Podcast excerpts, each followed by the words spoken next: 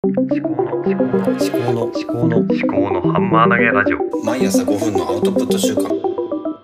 考のハンマー投げラジオ。肩書き考え中の立見明彦です。こちらは自分の頭で物事を噛み砕いて発信するというテーマでお送りしております。今日は日曜日ということであまりテーマを決めずに雑談的に話をしてみようかなとは思うんですけれども、まあ、一つねテーマ今考えてるのが、うん、のツイッターとか、まあ、ノートとか、まあ、いろんな SNS で発信をする際にハッシュタグをどうつけるのかっていう問題について、まあ、最近ちょっといろいろと試してみているのでそれについて振り返りながら話をしようかと思っています。どうぞお付き合いください。ツイッターをはじめとして、まあ、Facebook でもそうなんですけど、あとは最近はノートですね。と私がこのポッドキャストを同時に配信しているスタンド FM とか、まあ、いろんなメディアでハッシュタグっていうものが、あ、あるんですよね。前にもハッシュタグツイートのハッシュタグとメンションの使い分けについて話をしたんですけどもハッシュタグっていうのが、うん、なんだろうな発信者を横につなぐそういう役割があるんだなっていうふうに思ったっていうことです。実際にあの昨日ノートで投稿した記事「ランドセル問題」という記事についてハッシュタグをつけてハッシュタグはランドセルとかっていうハッシュタグをつけたんですけどもそれに対してと私のことをフォローも何もしていない方から好きですね。まああのいいねですね。あのこのノートっていうサービスでいういいねボタンみたいなものがあってでそれで、まあ、ランドセルと家族っていうものをつけたんですね。そしたらお二人の方から、えー、いいねをいただいたんですね。一人の方が、えっと、結構すごいなんだろうな。まあ二人ともかな。フォロワーとかが多い人でちょっとびっくりしたわけですけども。一人はキリグさんという方で。まあフォロワー22人か、まあ、そんなに超多くはないけど私より断然多いかな。でこの方もラン活ということでラン何色のランドセルを買うべきっていう記事をちょうど発信されていてなかなかまあ面白い記事だったわけですけどそもそもランドセルっていうのは義務ではなくてえっと任意で結局学校が求める要件をまあ満たしているのがランドセルっていうもので、まあ、別にランドセルじゃなくてリュックみたいなのでもいいしランリュックっていうのがあるし、まあ、なんでランドセルをまあ買うのかっていうのはそもそもそれが欲しいからでそまあそれはそうなんでしょうね。でそれが欲しいと思わせるようにうまいこと商業的に広報広報とか広告が打たれているとそういう世の中そういう雰囲気にさせられてるんだなっていうふうに思うわけですね。何万もするランドセルを本当に買わなきゃいけないのかっていう問題なんですけども何万もするランドセルを買わなきゃいけないわけじゃないけども買うことを選択しているということなんでしょうね。で薄い色のランドセルとかだと何年も使っていくと結構傷とかが目立ってくるということで、まあ、濃い色の方がいいのかなっていう話もあるんですがやっぱりこの小学校入学する頃の子供っていうのはなかなかこう可愛いパステラカラーのものが欲しがるっていう。でうちの娘もそんな感じで昨日見に行ったんですけどまああんまり考えすぎなくてもいいのかなっていう感じはしますけどね。あともう一人ですね。ペペシさんっていう子育て応援 FP という方ですね。この人すごいなんかフォローもフォロワーもめちゃくちゃ多い。1172フォローで1178フォロワーということで。なんかこんなにフォローしてて逆にねちょっと話がそれますけどまあ SNS の使い方という意味では共通するんですけどもフォロワーもフォローも多い人って逆に私ねあんまり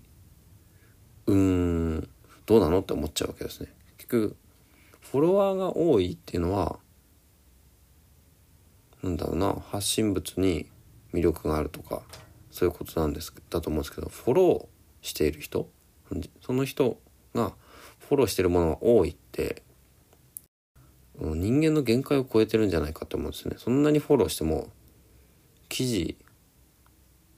読めないじゃんって思うわけですよね。からどうだろう。わかんないですけど私はそんなにたくさんフォローしても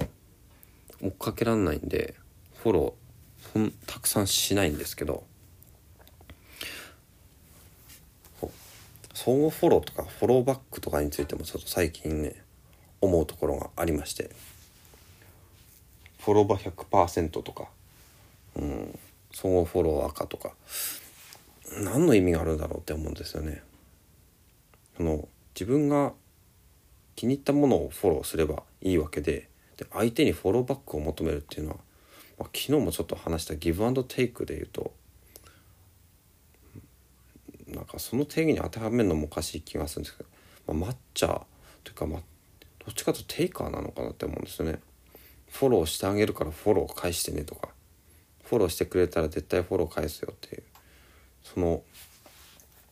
ただ数合わせをするだけというような気もするんですよね。それで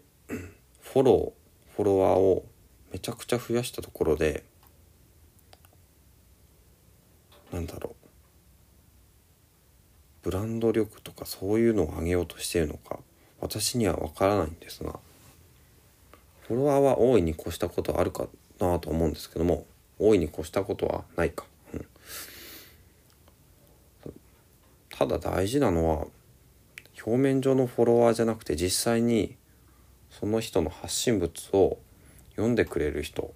でさらにそこから行動をしてくれる人。行動変容というんですか今よく。行動を変えたりとかコメントを返してくれたりとか。それをさらに拡散シェアをしてくれる人の方が大事でいくらフォロワーが何万人とかいたとしてもアクティブユーザー数っていうんでしょうね。それが多くなければ、まあ、サイレントフォロワーでもいいんだと思うんですけどサイレントリスナーとかねよくポッドキャストでは言いますけども実際に、まあ、読んでくれる人とか見てくれる人聞いてくれる人の数が増えることの方が多分大事なんだと思うんですけどね。ただ単にフォローをされてもうん何の身にもならないんじゃないのかなって私は個人的に思うんですよね。だからなんかフォローされたからってフォローを返すことは私はしないんですよね。その人の発信物を見て読んで聞いてでそれで自分に足りないものがあるかなと思ったりとかあとは自分とは違う視点で物事を見ているなとか自分より何何歩か先に行ってるなとそういうような、うん、縦横斜めの関係が見て取れるようなそういう時にフォローをするようにしているんですよね。だからフォローバックとかっていう言葉がそもそも私には必要ないのかなと思うわけですよ。まあなんだろう社交辞令みたいな感じなのかなと思うんですけどね。フォローバックお願いしますっていうのは何だろういやフォローバックお願いしますってなんかおかしくねって思うんですよね。あれと同じです。その自粛要請となんか似てる感じがする。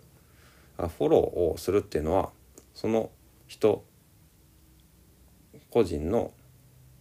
課題というか判断なんですけどもそれをお願いしますっていう自粛もそうなんです自粛っていうのは自らね考えて自粛をするわけですけどもそれをお願いするっていうのとなんか似てる。フォローバックお願いします。いやいやいやいや違うだろうと。そういうふうにまあ最近思ってるわけですよね。ちょっと SNS ののハッシュタグの使い方からちょっとフォローバックのについての話まで少し話が飛びましたけれどもざっくりとま SNS、ま、世の中のインターネットの活動っていうのは大体 SNS 化してるのかなとは思うんですよね。ニュースピックスのコメントもそうだし最近はちょっと疲れちゃってニュースピックスを読むのがもう何ヶ月か見てないんですよね。だからねまあいろんなところで他人の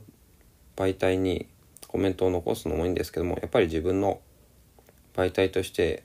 Twitter とかノートとかこういうポッドキャストで自分の考えを残しておくっていうことはやっぱり大事なのかなというふうにまあ思うわけですね。あとは、まあ、ハッシュタグで言えば、まあ、横のつながりを作るってことでフォローフォローフォロワーになっていない人同士もこのハッシュタグを検索すれば同じネタでどんな人がどんなことをこの発信しているのかっていうのが分かるっていうことですよね。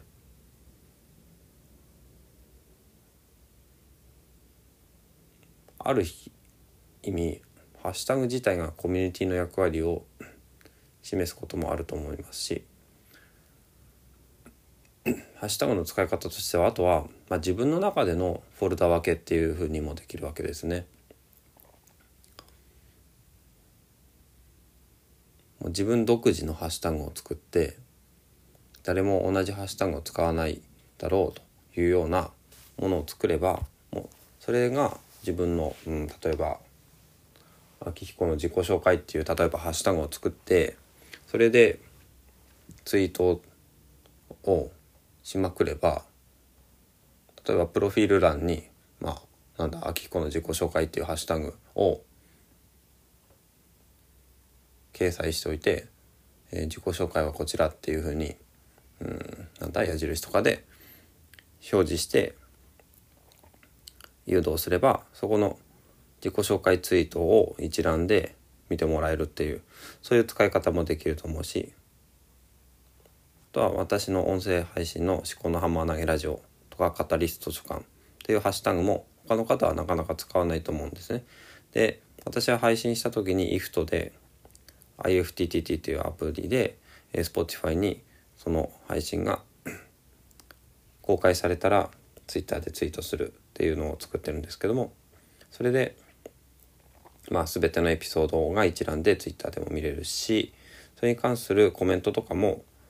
もしね今後3年後とかにどなたかがしてくれたらそのコメントも一覧で見れると。それはね他のポッドキャスターもよくやってることなんですけどもそれを応用して例えば自己紹介とか、うん、自分が読んだ本だけとかねまあ自己紹介自己紹介はそうだな、まあ、その人の画面の中でハッシュタグ検索をすれば同じようなことはできるかと思うんですけども、まあ、独自のハッシュタグを作ってみるっていうのも一つの方法かなと今の思いつきで話をしたわけですね。本当になんだろうなでもこうやって SNS の社会の中でいろいろ活動していくと日々の生活の中でああいうふうにしたらいいかなとかっていうのが自然と出てきてしまうっていうのが逆に私としては欠点というか今目の前のここに集中できていない状態になっている可能性があってもうちょっとねなんか距離を置いた方がいいのかなっても思っているところなんですよね。なかなか難しいからその見返りを求め始めるとなんかゲームみたいな感覚になってきてああしたらいいんじゃないかこうしたらいいんじゃないかってどんどん出てきちゃうんですけどももうちょっとね落ち着いてね発信していった方がいいのかなっていうふうにも思います。一喜一憂しないで。はい。まあ話がいろいろ飛びましたけれども、まあ、SNS との付き合い方についてまあ、最近話して考えていることについてお話をさせていただきました。お話をいたしました。ということで、えー、最後までお聴きいただきましてありがとうございました。この番組への感想は「ハッシュタグ思考のハンマー投げラジオ」をつけてツイートしてくださると嬉しいです。お相手は立見明彦でした。ではまた。